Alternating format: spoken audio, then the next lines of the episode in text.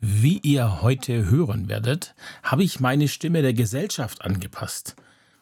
Sie ist etwas rauer geworden. uh, jetzt denken sich sicher einige, wow, hey, wenn er schon so spitzzügig anfängt, wie wird dann wohl der Rest? Ja, ich würde sagen, lassen wir uns überraschen. Herzlich willkommen zum Podcast Schule und andere Kleinigkeiten.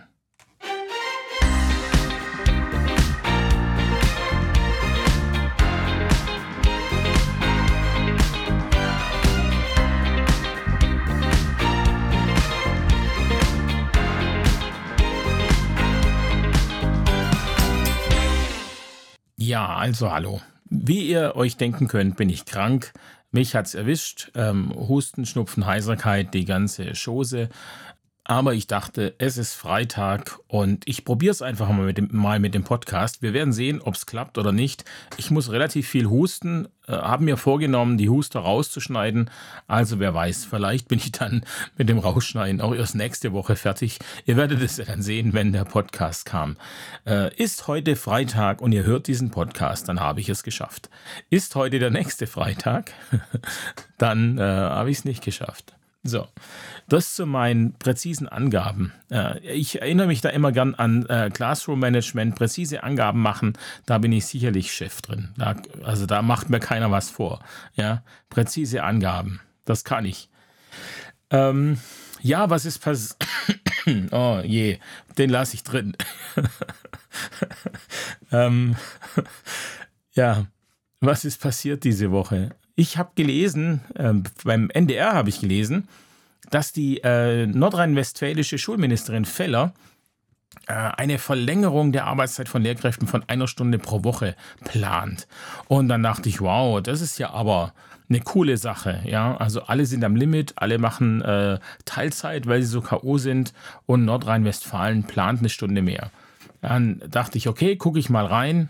Äh, jetzt in Vorbereitung auf den Podcast und habe dann in den Ruhrnachrichten.de ähm, einen Beitrag gefunden, der ist jetzt ähm, vom 14.12., also zwei Tage alt. Ähm, und da steht drin, was tatsächlich geplant ist von der Frau Feller. Und ähm, das klingt sehr viel besser als das, was der WDR da im, im Vorfeld äh, mitgeteilt hat. Ähm, zuallererst muss man sagen, das, was der WDR gesagt hat, stimmt nämlich gar nicht. Sie plant diese Extrastunde nicht. Ähm, sie sagt aber, in NRW fehlen rund 8000 Lehrer und äh, man muss jetzt schnell handeln und das ist ja schon mal gar nicht schlecht. Also das heißt, sie hatten so ein Paket vorgestellt, das sie machen möchte und zwar ähm, soll der Seiteneinstieg erleichtert werden. Das ist ja vielleicht keine schlechte Sache, wobei da finde ich, muss einfach viel mehr auf die Pädagogik geachtet werden. Ähm, habe diese Woche auch gelesen, dass die Seiteneinsteiger im Schnitt unzufriedener sind als die Lehrer. Und da ist natürlich die Frage, woran liegt es? Ich denke äh, vor allem eben daran, dass sie das Pädagogische nicht gewöhnt sind. Und das ist ja auch genau das. Ähm, oder ja, vielleicht, dass sie es nicht ge gewohnt sind, ähm, Dinge immer und immer wieder zu wiederholen oder auch so viel erzieherische Sachen machen zu müssen. Ich glaube, das ist ja auch das, woran ich gerade so ein bisschen äh, scheitere oder hadere. Ähm, dass ich eigentlich wieder sehr gern viel mehr Lehrer wäre, der Wissen vermittelt und nicht immer diese, diese dummen Regeln, ähm, auf diese dummen Regeln hinweisen muss und diese einfordern muss, weil ich da einfach wirklich schlecht bin. Ich kann das nicht so richtig gut. Und ähm, wir sind da ein super Team in meiner Klasse. Es, äh, Mathe, Englisch, Deutsch sind drei Lehrer, äh, beziehungsweise äh, ein Lehrer und zwei Lehrerinnen. Und alle sind wir ungefähr ähnlich. Wir sind alle viel zu nett, geben viel zu ähm, ungern irgendwelche Strafen und so. Äh, das heißt, das ist natürlich eine ganz, ganz schlechte Kombination, die wir da in dieser Klasse bieten. Aber gut, es ist wie es ist. Wir müssen da an uns arbeiten. Ja, was kommt noch? Äh, der Lehrernachwuchs, die Lehramtsanwärter, die äh, können äh, freiwillig den Anteil ihres selbstständig zusätzlichen Unterrichts von bis zu drei auf bis zu sechs Wochenstunden erhöhen, falls sie das wollen. Äh, und die Mehrarbeit wird bezahlt. So war das bisher wohl auch schon. Dann soll für Lehrer aus anderen Staaten der Einstieg in den Schuldienst erleichtert werden. Ähm, dafür sollen Sprachhürden, die jetzt schon vor einer Nachqualifizierung stehen, gesenkt werden.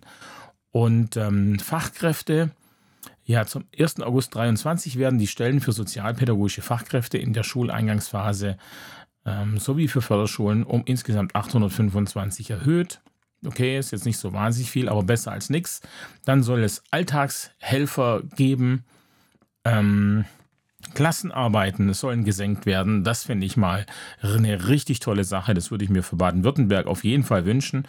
Das heißt, die, ähm, die verpflichtend zu schreibenden Klassenarbeiten in den Fächern mit ZP10, na, ah, die zentralen Prüfungen in Klasse 10, ähm, sollen von 4 bis 5 auf 3 bis 5 abgesenkt werden. Tolle Sache, finde ich richtig gut. Diese äh, Klassenarbeiten, die machen keinen Sinn. Wir hätten ganz andere, viel bessere Möglichkeiten, äh, um den Wissensstand zu überprüfen. Dann geht sie an die Abordnungen. Abordnungen von Lehrkräften an besonders belasteten Schulen sollen intensiver genutzt werden.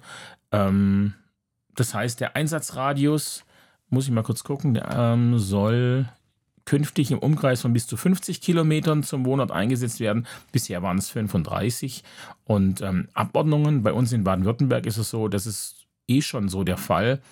Äh, man muss ja Krankheitsstellvertretungen stellen vom, ähm, von der Schule aus.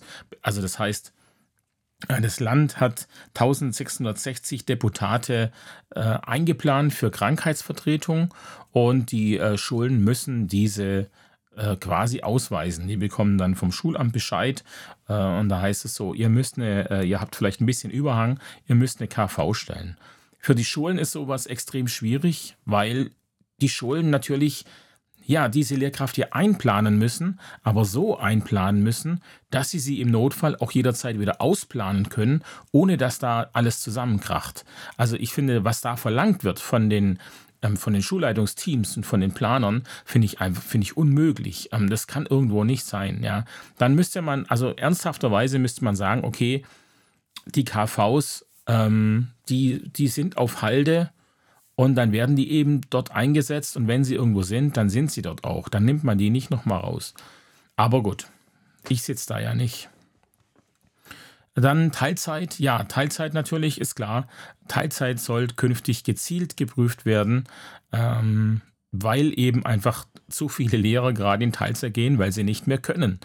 Und das ist natürlich wirklich schwierig, dann zu sagen, okay, du hast Du hast keine familiären Gründe, also darfst du auch nicht reduzieren. Und wohin das führt, ist ja auch klar. Wir sind Beamte, wir können einfach zu Hause bleiben. Und es gibt durchaus Lehrer, die das dann auch machen. Ähm, aber natürlich, ich will es jetzt gar nicht so, ähm, so oberflächlich sagen, sondern tatsächlich kann ich immer mehr nachvollziehen, wie es ist, wenn man am Ende ist. Und ähm, deswegen tatsächlich so eine Teilzeit auch etwas sehr, sehr Wichtiges sein kann für die, für die Gesundheit der Lehrkräfte. Ähm, hätte ja nie gedacht, dass ich das mal sage. Ich war immer ein sehr robuster Lehrer, auch von der Psyche sehr robust eigentlich und mir hat nichts ausgemacht und das hat sich doch alles sehr gedreht in den letzten zwei Jahren. Von daher kann ich das sehr viel mehr nachvollziehen und verstehen. Ja, dann ist für, die, äh, für eine Lehrerwerbekampagne für das kommende Jahr eine Million Euro vorgesehen und das Ganze soll zack, zack, flott gehen. Ähm, die Voraussetzungen für dieses Paket sollen bis zum 1. Mai 2023 stehen. Ich sehe gerade, ich habe noch zwei, drei Sachen übersehen. Und zwar sollen einmal die Verwaltungsaufgaben für Lehrer reduziert werden oder für Schulen. Das finde ich natürlich auch eine gute Sache. Und ähm, es soll flächendeckend A13 eingeführt werden für alle Lehrer. Auch das ist was, da kämpft die GEW ja schon ewig darum. Und es wäre schön, wenn es tatsächlich endlich mal soweit wäre. Denn in den Grundschulen ähm, kann es irgendwo nicht sein, dass die immer noch A12 haben. Das ist keine faire Sache und ähm, es ist längst an der Zeit, dass eben alle dann A13 verdienen. Aber ansonsten, ja, muss ich sagen, ich finde es eigentlich jetzt in der Theorie klingen die Sachen ganz gut. Wir werden sehen, was sie davon umgesetzt bekommt. Äh, ich drücke die Daumen nach Nordrhein-Westfalen, dass die Sachen so klappen. Pädagogische Ansichten. Ja, letzte Woche wollte ich eine Probeprüfung, nee, stimmt gar nicht. Nächste Woche wollte ich eine Probeprüfung bei der, in der 10. Klasse schreiben in Technik. Und zwar ähm, ist es ja so, dass die praktische Prüfung in Klasse 10 bis zu neun Stunden dauert. Und äh, wir wollten den Schülerinnen einfach mal die Chance geben, das Ganze auszuprobieren, zu testen, wie kann man da die Zeit einteilen und so weiter. Das Ganze wollte ich noch vor den Ferien machen. Das heißt, am Montag wäre bei uns der letzte, äh, der vorletzte Schultag. Und dann wollte ich das da machen. Jetzt ist aber alles ein bisschen eng und die äh, Kids sind einfach noch nicht so weit.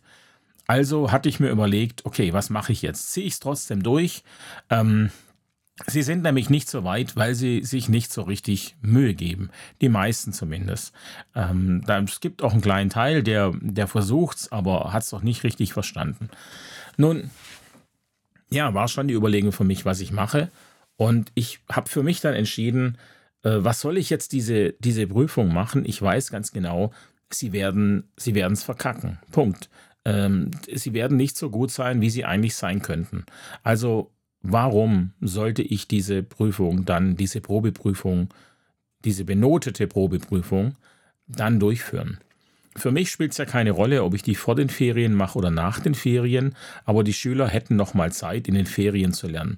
Jetzt in den letzten ein bis zwei Wochen, ich finde, der Druck ist so groß, der auf den Schülern lastet. Äh, sie haben so viel Klassenarbeiten, so viel Tests. Es ist unfassbar. Ähm, was wir Lehrer alles noch von denen verlangen. Ich glaube, also meiner Meinung nach, dürfte man keine Tests mehr schreiben in den letzten zwei Wochen. Äh, die letzten zwei Wochen sollten einfach nur noch für Klassenarbeiten zur Verfügung stehen. Tests, die dürfen ja eigentlich eh nur über den Inhalt der letzten, äh, waren es zwei Stunden oder sowas geschrieben werden. Das heißt, ähm, da muss ich die doch nicht dann vor den Ferien schreiben direkt. Also ich kann jederzeit Kurztests machen. Ähm, und äh, dann habe ich das nicht vor den Ferien, dass es da so eng ist. Und nach den Ferien sieht es aber genauso aus. Das heißt, in der ersten Woche nach den Ferien ist auch relativ viel los. Ähm, da ja die ähm, Halbjahresinfo bald kommt und die Zeugniskonferenzen und eben noch nicht alle Tests gemacht wurden. Äh, auch von mir muss ich äh, sagen, in Geo habe ich noch keinen Test, in Informatik habe ich noch keinen Test.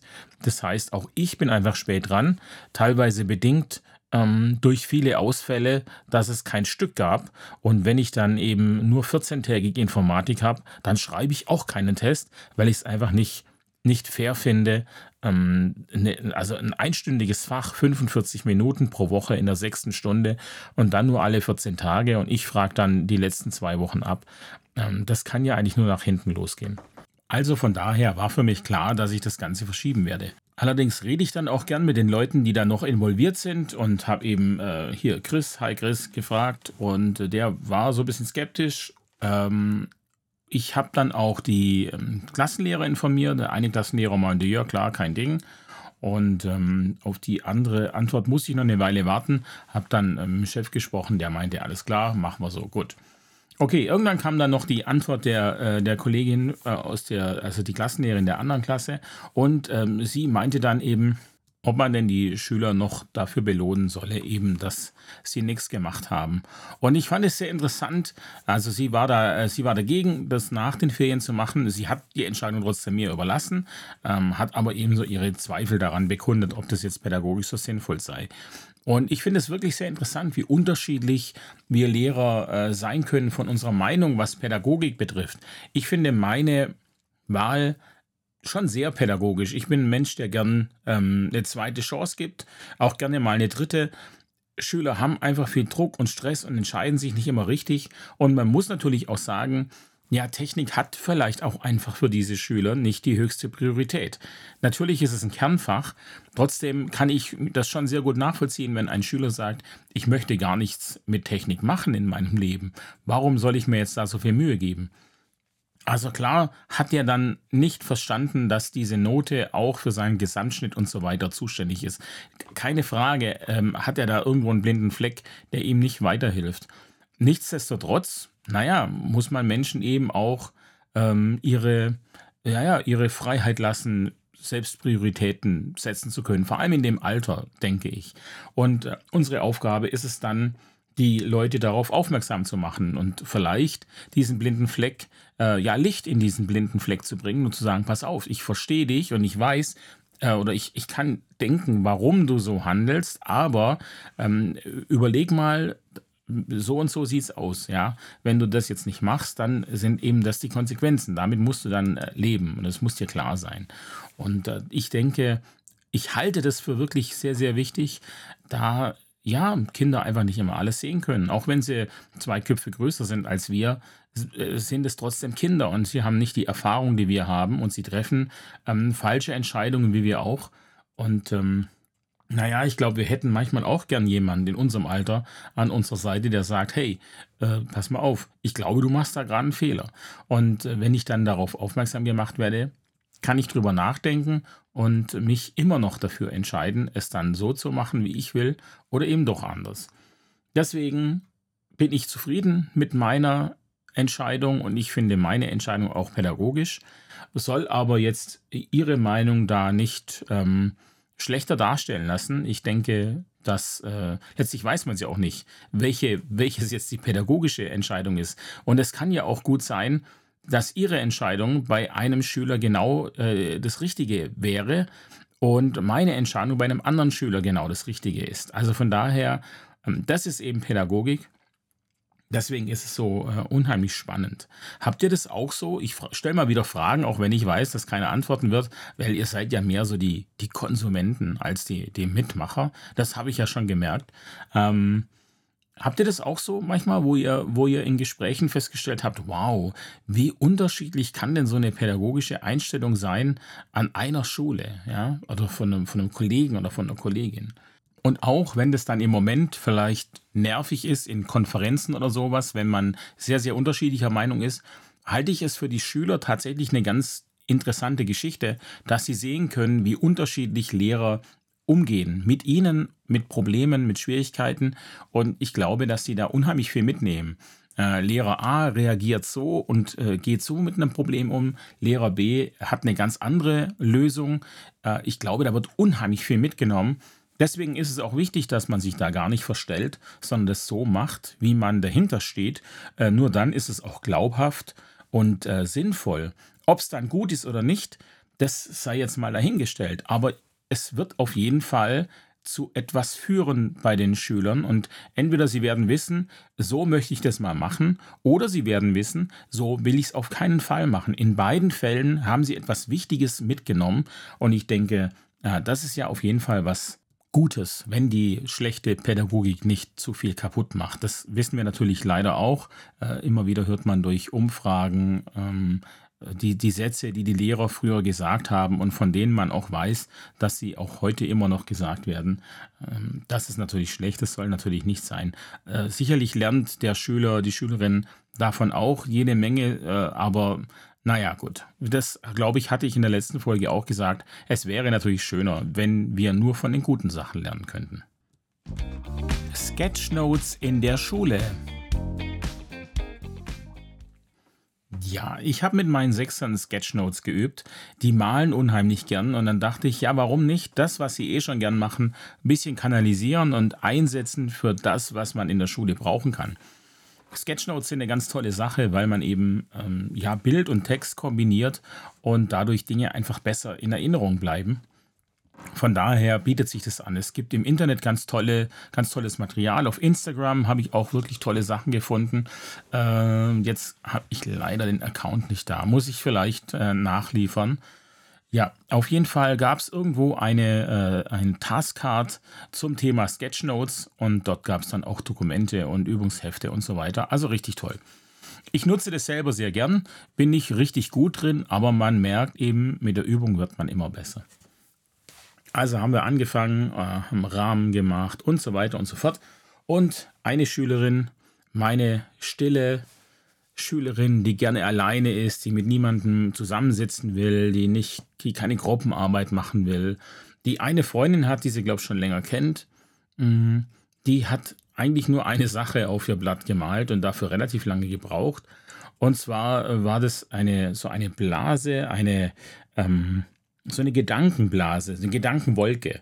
Ihr, ihr kennt die aus den Comics. Und ähm, da hat sie reingeschrieben, ich mag Menschen nicht mit zwei Ausrufezeichen. Und ja, was soll ich sagen? Ich kann es ihr nicht verdenken. Ähm, ich selbst bin auch sehr, sehr gerne allein. Ich komme einfach gut mit mir klar. Äh, ich habe denselben Humor ja, genau. So. ähm, naja, und ähm, trotzdem hat man es einfach schwerer im Leben, wenn man nicht gerne mit anderen oder unter anderen ist. Ähm, man, man geht ja da nicht so gern weg, man ist nicht so gern unterwegs, äh, man hat mit den Leuten auch nichts zu reden. Ich hasse Smalltalk, wirklich. Ich kann mit Smalltalk absolut nichts anfangen. Ich mag Gespräche, total gern, gute Gespräche, wo es auch um was geht. Ähm, und wo man auch sich wirklich interessiert für den anderen. Aber dieses oberflächliche Gefasel, das man schon nach zehn Minuten wieder vergessen hat, mit dem kann ich nichts anfangen. Und viele Menschen sind allerdings so und ja, ja, gerade in den Berufen, dieses, dieses Netzwerken, äh, überall mal Hallo sagen und äh, überall Hände schütteln und gleich immer per Du sein mit allen und so, das kann ich gar nicht. Und obwohl es eigentlich wichtig ist, man kommt damit sicher schneller weiter, ähm, mag ich es auch gar nicht. Ich finde es einfach zu oberflächlich.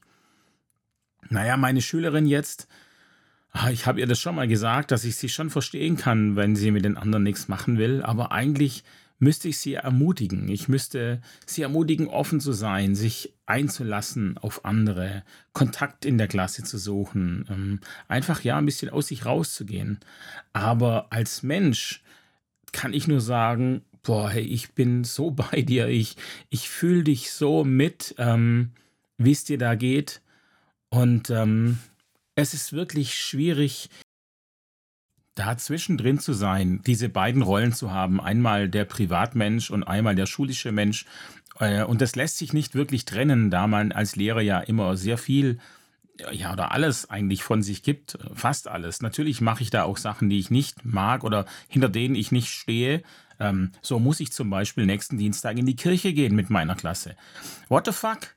Warum muss ich in die Kirche gehen? Ich, ich halte absolut nichts von diesem Verein. Es tut mir leid. Ähm, ich finde die, die Grundidee, die dahinter steckt, wirklich toll und super. Die Ausführung finde ich miserabel. Ähm, ja, jetzt muss ich da hingehen, weil ich Lehrer bin. Tut mir leid an alle, die jetzt an Religion glauben. Ähm, es ist okay, das dürft ihr gerne machen und äh, ich werde, äh, ich, ich diskutiere auch nie gegen jemanden, der religiös ist. Warum sollte ich das machen? Es geht um Glauben und ich, ähm, ich glaube, wenn jemand glaubt, dann gibt ihm das auch was und damit hat die Religion ja ihren Zweck erfüllt. Nur ähm, mir gibt es halt nichts. Ich glaube an andere Dinge. Von daher ähm, möchte ich da eigentlich auch mich frei entscheiden können und nicht jetzt eine Stunde in die Kirche sitzen äh, mit meiner Klasse und da gute Miene zum bösen Spiel machen. Ähm, ich weiß natürlich, da breche ich mir keinen ab dabei, das ist schon klar. Aber naja, ich äh, hätte mich sehr ich gehöre auch zu der Sorte, die sich früher immer schlafend gestellt hat. War ja klar, Sonntagmorgen äh, muss man in die Kirche gehen. Die Mutter kam dann rein äh, und hat geguckt, ob man noch schläft und man hat sich dann immer sehr, sehr schlafend gestellt. Ähm, und manchmal hat es funktioniert, manchmal nicht. Jetzt, seit ich erwachsen bin, weiß ich, ähm, vermutlich wusste sie auch, dass ich mich schlafen gestellt habe, ganz oft, und hat dann eben entschieden, naja, dann soll er jetzt halt nicht gehen. Die Kirche, äh, ja, also so etwas Langweiligeres gab es nicht. Und bei uns war die ja auch noch strikt getrennt nach weiblich-männlich. Ich weiß nicht, ist es immer noch so? Bei uns waren die Männer auf der rechten Seite, die Frauen auf der linken Seite. Da geht's doch schon los. Ja, wie, also, nee, nee, gut, das Fass mache ich jetzt nicht auf. Zurück zur Schülerin, abschließend. Also wir Lehrer haben teilweise unterschiedliche Rollen, beziehungsweise müssen unsere professionelle Rolle mit unserer persönlichen unter einen Hut bekommen und müssen da entscheiden, wie wir uns, ähm, was für Tipps wir geben, aus welcher, aus welcher Rolle holen wir unsere Tipps für unsere Schülerinnen. Und das ist gar nicht immer so einfach. Ecken und Kanten. Ja, merkt ihr das auch, wie vorsichtig manche Menschen verbal durch, die, durch den Alltag gehen, damit sie ja nirgends anecken, die sich also sofort für das Gesagte entschuldigen, wenn, wenn man es selber es nicht so sieht, beziehungsweise wenn man den Eindruck macht, als fände man das jetzt aber auch gar nicht so gut. Ob das nun Typsache ist oder aus einer schlechten Erfahrung resultiert oder einfach nur deswegen ist, weil die Gesellschaft etwas empfindlicher geworden ist, also jetzt außer Thomas Gottschalk, wie er selbst sagt, möchte ich an dieser Stelle jetzt gar nicht erörtern. Ich finde es einfach ganz normal, unterschiedliche Meinungen zu haben und über diese auch zu sprechen. Man muss Aussagen nicht immer relativieren oder umformulieren, nur weil es jemand ganz anders sieht. Ich finde sowas manchmal sogar richtig anstrengend im Gespräch. Und klar, es kann sein, dass man mit seiner Meinung auf dem Holzweg ist. Also äh, erinnert euch an den Geisterfahrer, äh, der der Meinung war, alle anderen würden falsch fahren. Ähm, aber es kann ja auch durchaus sein, dass andere falsch liegen. Es kann ja wirklich sein, drei liegen falsch in dieser Gesprächsrunde und ich liege richtig. Ähm, deswegen ist es einfach nicht schlimm, anzuecken, Kanten zu haben und diese auch zu zeigen. Und das sind aber zwei Dinge, ja, Kanten haben und zeigen. Ich kenne Leute, die haben Kanten, zeigen sich nach außen aber glatt. Ich hatte mal einen, einen, wirklich sehr, sehr guten Freund, der so war. Der ist dann irgendwann Konrektor geworden an meiner Schule und ist mit dieser Art kolossal gescheitert, weil er plötzlich Kanten zeigen musste. Und das haben die Menschen nicht an ihm gekannt und sein bisheriges Verhalten konnten sie nicht mit dieser neuen Rolle in Einklang bringen. Er allerdings auch nicht. Da er immer hier geschmeidig durch die Gegend flutschte, wusste er gar nicht, wie man Kanten haben kann, ja, ohne an jeder Ecke einen Streit vom Zaun zu brechen. Und okay, das Ganze ist ein bisschen überspitzt dargestellt, aber es klingt einfach besser. Und ähm, der, es war wirklich ein netter Kerl, der aber damit überhaupt nicht klargekommen ist, ja, mit dieser neuen Position und Rolle und eben auch zu sagen, so sieht es halt jetzt aus, damit musst du leben. Ähm, bei glatten Menschen muss man manchmal auch mit Absicht anecken, denke ich. Mein Chef nennt das Reibung erzeugen und das gefällt mir wirklich sehr, sehr gut, äh, weil ich es sehr passend finde.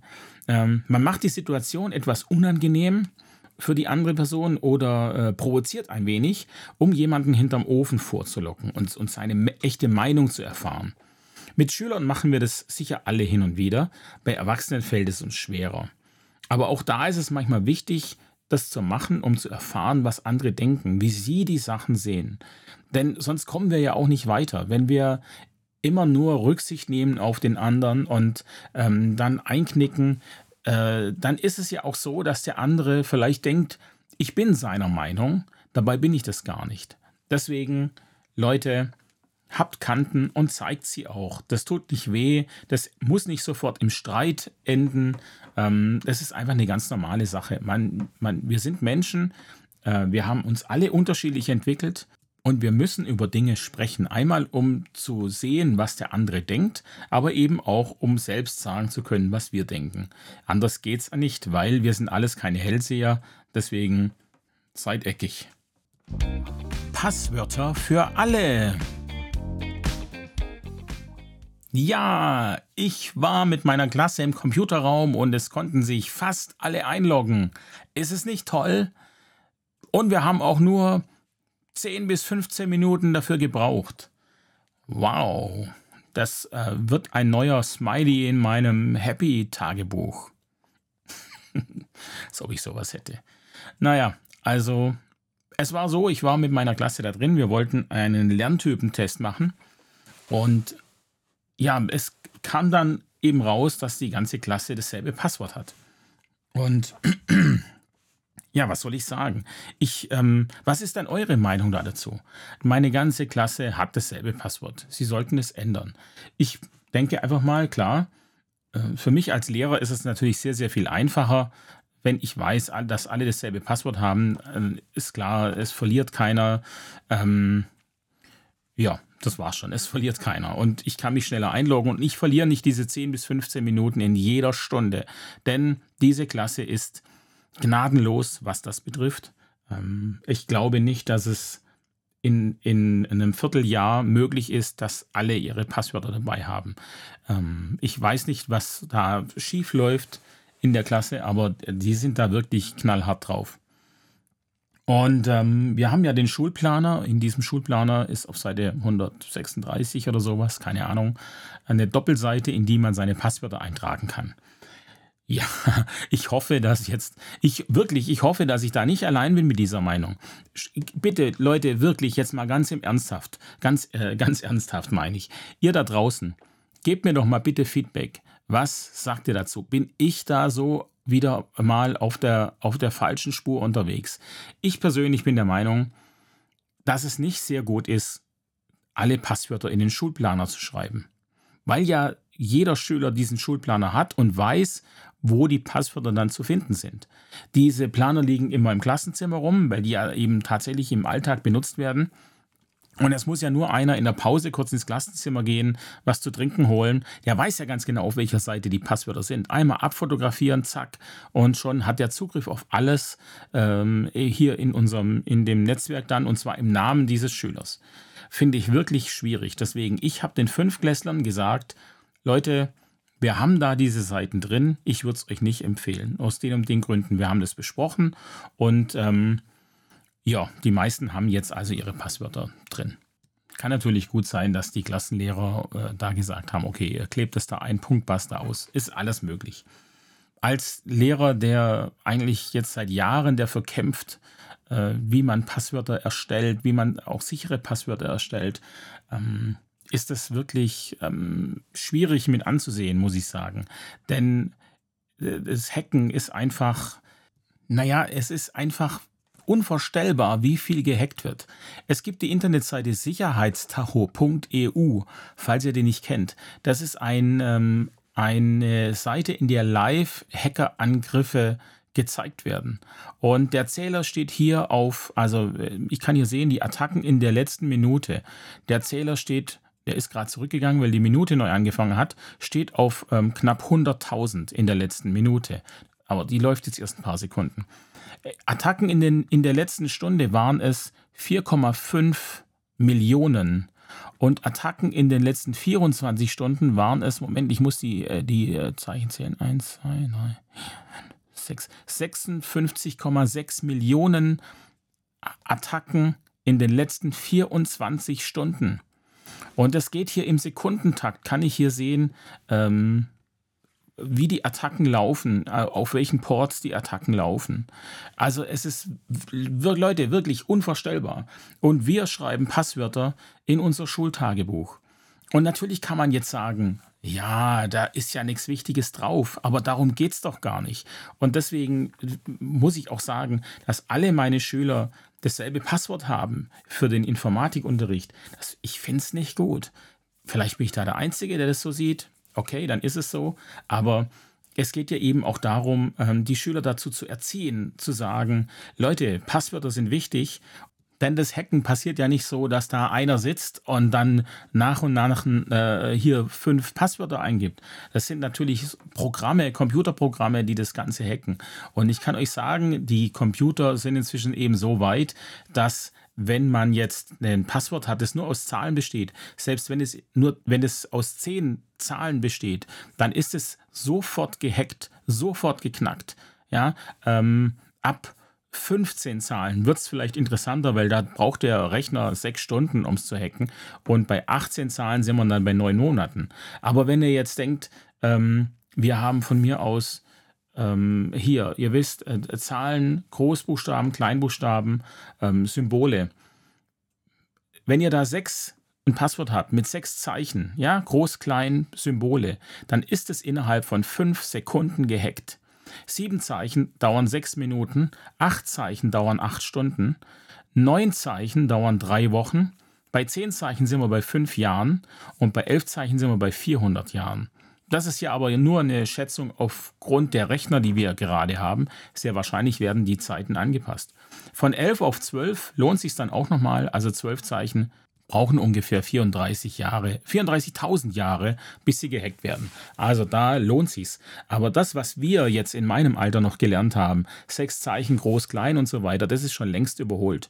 Ja, und dann kann ich eben nicht sagen, okay, jeder kriegt dasselbe Passwort, weil ich meine, da ist ja auch klar, ich kann mich jederzeit, sobald ich an einen Schulrechner bekomme, äh, komme, kann ich mich einloggen im Namen eines anderen. Wir haben ja auch Laptops und deswegen halte ich das wirklich für keine gute Idee.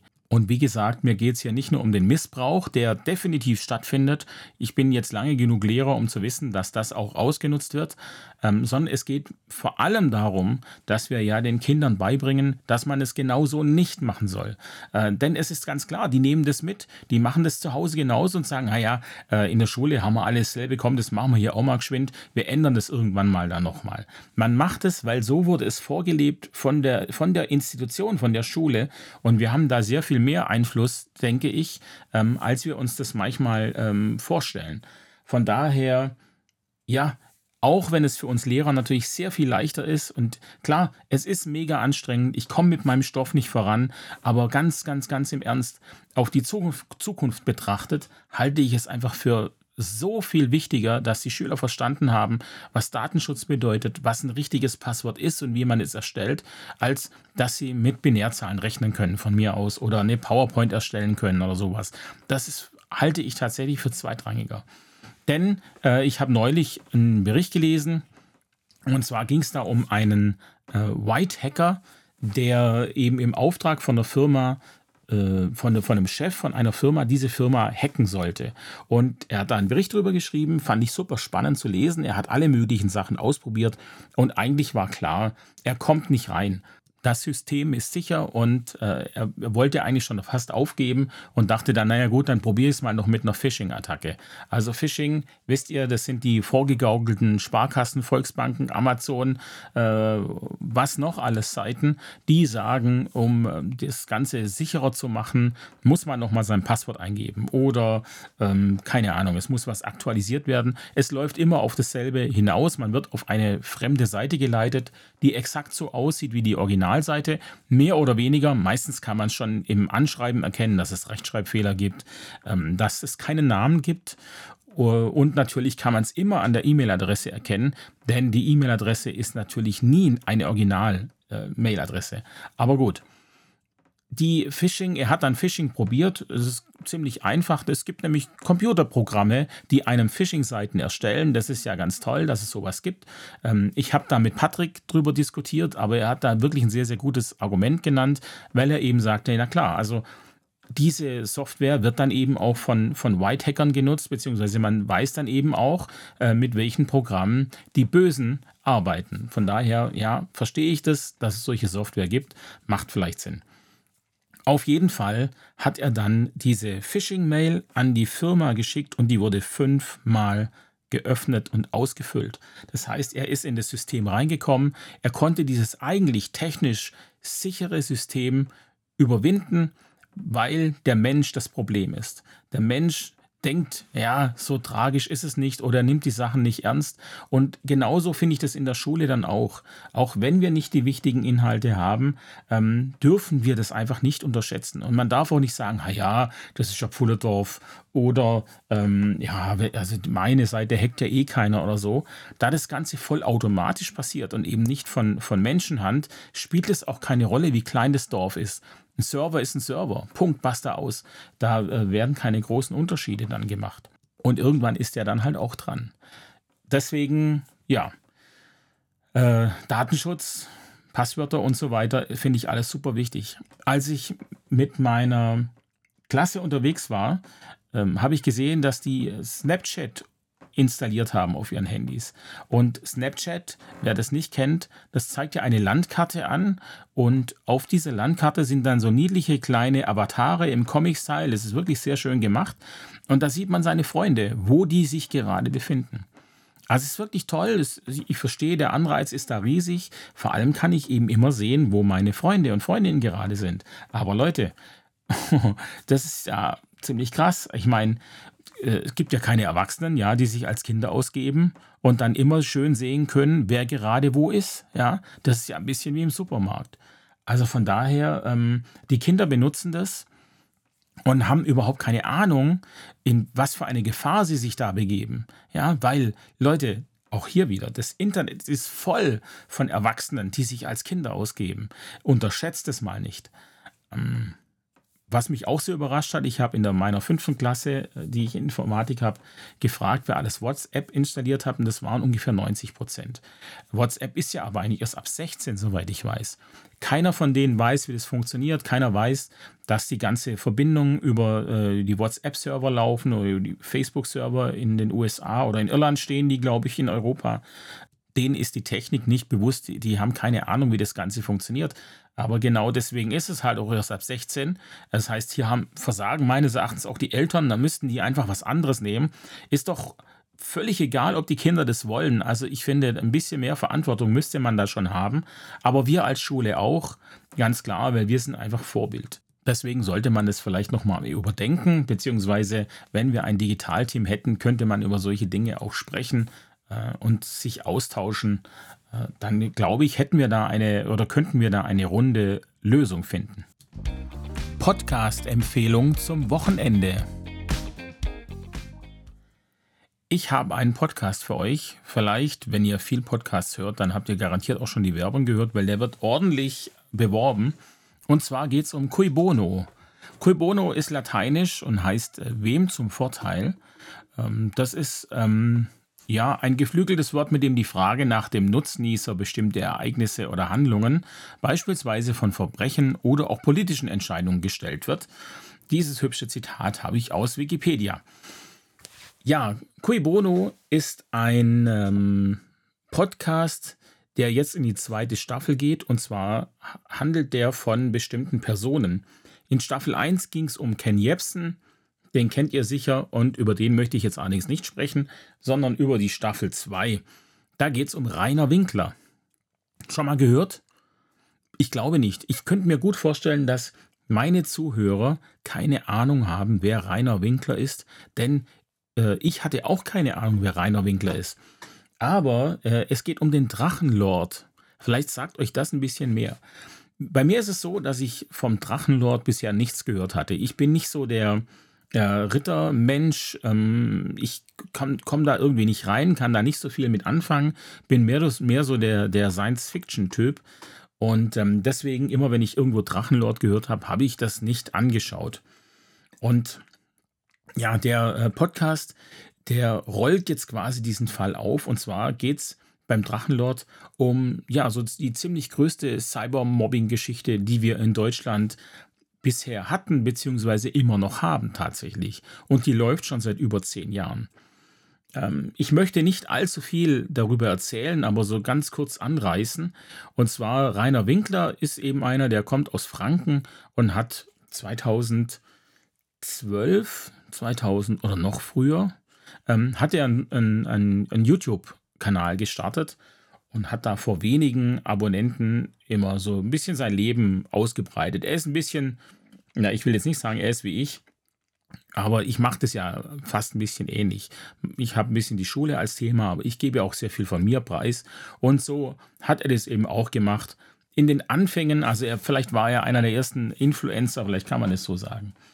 Und das Besondere daran ist aber, dass er zu viele Ecken und Kanten hat. Also er wurde nicht gemocht, woraufhin er aber dann angefangen hat, die Leute, die ihn nicht mögen, zu beleidigen. Und das Ganze hat sich Stück für Stück hochgeschaukelt. Irgendwann hat er dann seine Adresse im Internet äh, auf YouTube preisgegeben und seitdem fahren die Menschen in Scharen zu seinem Wohnort. Äh, inzwischen ist das Haus abgerissen. Äh, er hat sich einen Truck gekauft. Auch den hat er ähm, im Internet gezeigt. Das heißt, die ähm, Hater, so heißen die, also eigentlich nennen sie sich Hater. Hater deswegen, weil der gemeine Franke ja kein T spricht, sondern nur ein D. Ihr habt sicher Franken mal sprechen gehört. Wenn nicht, hört es euch mal an. Es ist ja lustig. Ich mag es unheimlich. Ähm, ein sehr, sehr guter Freund von früher kommt aus Franken. Äh, sogar tatsächlich, ich glaube, Rainer Winkler kam, kommt aus Neustadt an der Eis, glaube ich, die Ecke. Da kommt auch mein, äh, da ein Kumpel her. Und ähm, naja, also er, äh, es hat sich ein, ein Drachengame entwickelt. Das Drachengame, das gibt es auch im Internet. Die Seite ist jetzt allerdings runtergenommen worden, sicherlich wegen dem Podcast. Der hat natürlich sehr viel Zulauf. Und das ist nichts anderes als eine Schnitzeljagd. Und zwar wird dort immer der Standort von Rainer Winkler durchgegeben. Ich glaube, sie haben sich inzwischen auch auf einen Telegram-Kanal ähm, zurückgezogen. Dort äh, werden dann Bilder gepostet, wenn man seinen Truck sieht. Und ähm, es gibt ganz wüste und üble Beschimpfungen. Es gibt auch äh, körperliche Auseinandersetzungen. Rainer Winkler selbst er zieht sich ja nicht zurück, sondern geht auch auf Angriff über. Das heißt, er ist selber auch schon vor Gericht gestanden und äh, wurde auch verurteilt zu einer Bewährungsstrafe. Das heißt, ähm, das Ganze ist so richtig eskaliert und der Podcast zeigt beide Seiten. Er bringt Ausschnitte einmal von, vom Drachenlord aus seinen YouTube-Videos, aber er interviewt auch Menschen, die auf der Hater-Seite stehen. Und es ist schon sehr krass, was die teilweise sagen. Ähm, also man will, jeder hat andere Ziele beim Drachengame. Es gibt also jetzt kein gemeinsames Ziel. Die einen wollen einfach nur, dass er vom Internet verschwindet, die anderen wollen, dass er abnimmt, manche wollen seinen Tod. So, das kann man ja mal in einem Satz sagen, ja. Also ähm, auch wenn ich hier mich jetzt da ein bisschen vielleicht drüber lustig mache, es ist eigentlich eine, eine todernste Sache und es ist ein Spiegel unserer Gesellschaft, wie wir sind, wie wir umgehen, wenn wir uns in der vermeintlich starken Gruppe sehen, ähm, wie, wie das Ganze dann eskalieren kann und wir tatsächlich der Meinung sind, dass wir die Guten sind und auf der richtigen Spur sind. Also es ist eine sehr, sehr krasse Sache. Der Podcast hat, glaube ich, fünf Teile. Ich mag den Sprecher sehr. Ich habe jetzt seinen Namen nicht. Ähm, aber ich mag ihn sehr. Es ist sehr, er hat eine sehr angenehme Stimme. Ich höre ihm unheimlich gern zu. Deswegen ähm, hört mal rein.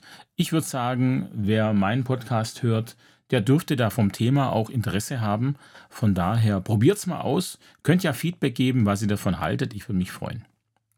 So, jetzt sind wir aber auch schon durch ich habe keine Ahnung, ich glaube, ich habe ganz schön viel gelabert und äh, es sind inzwischen zwei bis drei Stunden ins Land gegangen. Draußen ist es dunkel. Ähm, ich musste immer wieder abbrechen und husten und auch mal einen Kaffee machen. Ihr bekommt es ja alles nicht mit, aber äh, das dauert dann doch immer ganz schön.